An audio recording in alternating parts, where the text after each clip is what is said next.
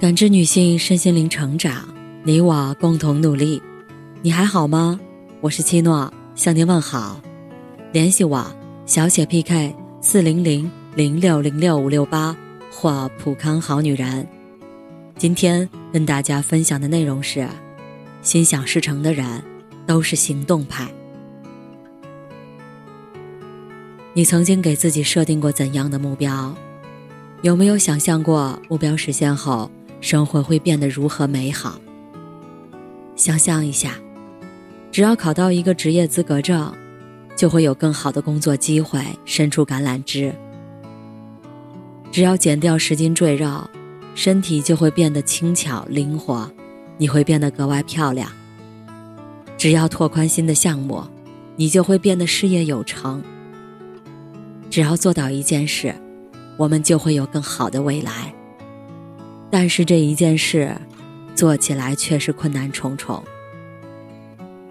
资格证太难了，每天上班也没有时间看书。上班做家务已经很累了，根本没有力气运动。新项目竞争对手那么多，即使做了，也不一定会成功。为什么我们很容易树立目标，又很难采取行动呢？为什么实现目标的路上总是困难重重呢？幻想带来的愉悦感，会在我们的脑中形成美梦成真的假象，如此一来，就腐蚀了我们的活力，从而导致在现实中我们无法全力以赴去行动。你的梦想是能够实现的远景，还是仅限于白日梦？取决于你有没有行动。反惰性中讲到一位中年男人，四十多岁了，讲起他大学时暗恋过的女同学，眼神里还闪动着许多美好的幻想。他说，那时候在餐厅里吃饭，好几次碰到了这位女生，他也经常忍不住幻想自己和她谈恋爱的场景。女生是学艺术的，他们可以结伴出游。去美术馆，去游览古建筑遗址，可以在四方形的小院子里度假。他躺着看书，女生在一旁画画。如果有这样一个美妙的女朋友，岂不是人生一件乐事？可悲的是，这些绮丽的画面只存在于幻想之中。直到大学毕业，他也没有主动问女生叫什么名字。他对自己说：“那个女生根本不认识他，如果跟他搭讪，只会自取其辱。况且，自己学业繁忙，没有时间约会。回想我们自己的经历，也会找到类似的故事。明明很想做一件事，幻想中如何美好，但在行动上，却表现出极强的惰性。”美国精神生物学家麦克林提出了一项人类大脑三层理论。他认为，大脑包含了原始脑、感性脑、理性脑等三个部分。原始脑是大脑最古老和最小的部分，作用是维持人体的基本生存功能，控制生命的功能和身体生长过程、器官新陈代谢。维持生命生存的总体水平。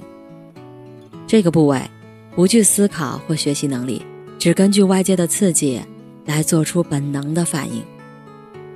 感性脑是情绪中枢，是人类为了适应合作和群居生活发展出的系统。它与嗅觉、内脏活动、情绪反应有关，让人类能与外界形成细腻而复杂的情感互动。沟通外在世界和内在环境，掌管情绪、感性记忆与注意力。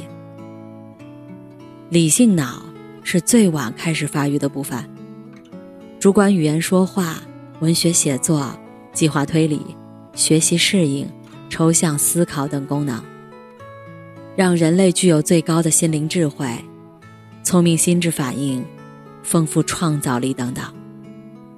比如。你的改变目标是积极行动，主动结识一个人。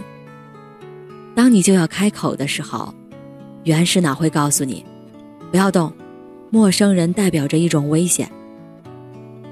感性脑会告诉你，上次被人拒绝，那种难受的滋味你还记得吗？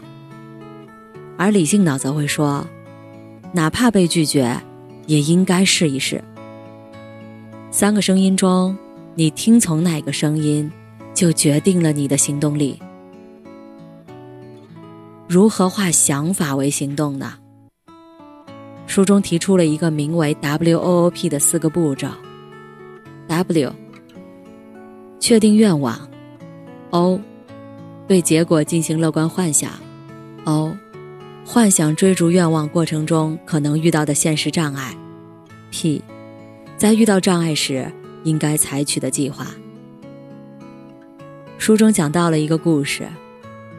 实验室里有一位名叫塔米的中年女士，她每天工作结束回到家，立刻就被家务琐事搅得焦头烂额。做饭、洗衣服、买日用品和算账单，手忙脚乱的她常常无暇他顾，生活里乐趣全无，与丈夫、孩子的关系也渐渐疏远。她希望自己下班后有时间陪家人，而不是成为各种琐事的奴隶。她是如何运用 WOOP 来达成所愿的呢？首先。塔米尝试了心理对比，想象他要实现的愿望：下班之后不再瞎忙活，而是享受夜晚。最好的结果是跟家人一起吃一顿自己做的晚餐，找到曾经的温馨和归属感。更进一步，他想象自己能有额外的时间，多陪陪孩子和丈夫，拉近彼此的关系。接着。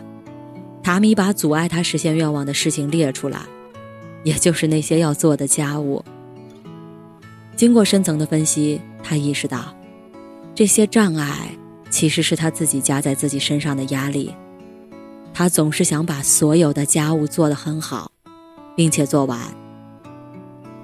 最后，列出克服障碍的计划，提醒自己，应该优先考虑和家人的亲密关系。家务可以换个时间做。第二天，他一如既往的下班回家，家务琐事迎面而来。然而，他有了全新的视角。在感觉到家务负担碾压过来时，他并没有陷进去，而是换下衣服，开始烹饪晚餐。接着，一家三口坐在餐桌前一起吃饭。原本还要洗衣服，但他决定周末再说。经过几次有意识的练习，塔米能够合理安排时间了。他不再为了做家务而牺牲和其他更重要的事情。作者曾带领了一组志愿者测试 WOOP 如何改变人们的饮食和锻炼方式。志愿者写下自己想要采用的锻炼方式，找到自己最畏惧的障碍，并且给自己三个遇到障碍时的选项，也就是三个“如果那么”。比如，如果我觉得没有时间出去轻松的散步，那么我就提醒自己，出去活动活动，就会变得更高效。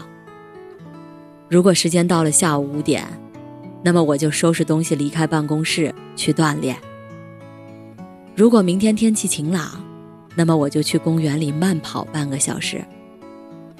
同时，志愿者每天记录下锻炼情况和吃水果、蔬菜的数量。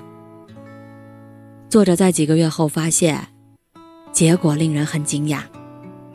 做过 WOP 志愿者的，锻炼时间是之前的两倍，他们主动吃的水果和蔬菜的数量，也有了明显增加。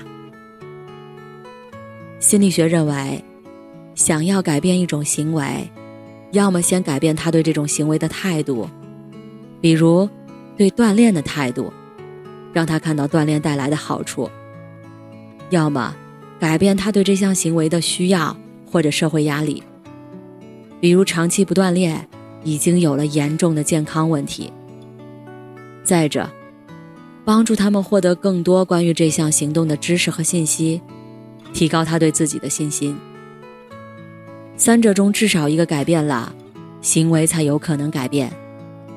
因此，当你希望能改变一个行为、一个习惯时，你至少需要了解三方面的信息：做这件事的好处，不做的话会有什么结果，阻碍你不行动的原因有哪些。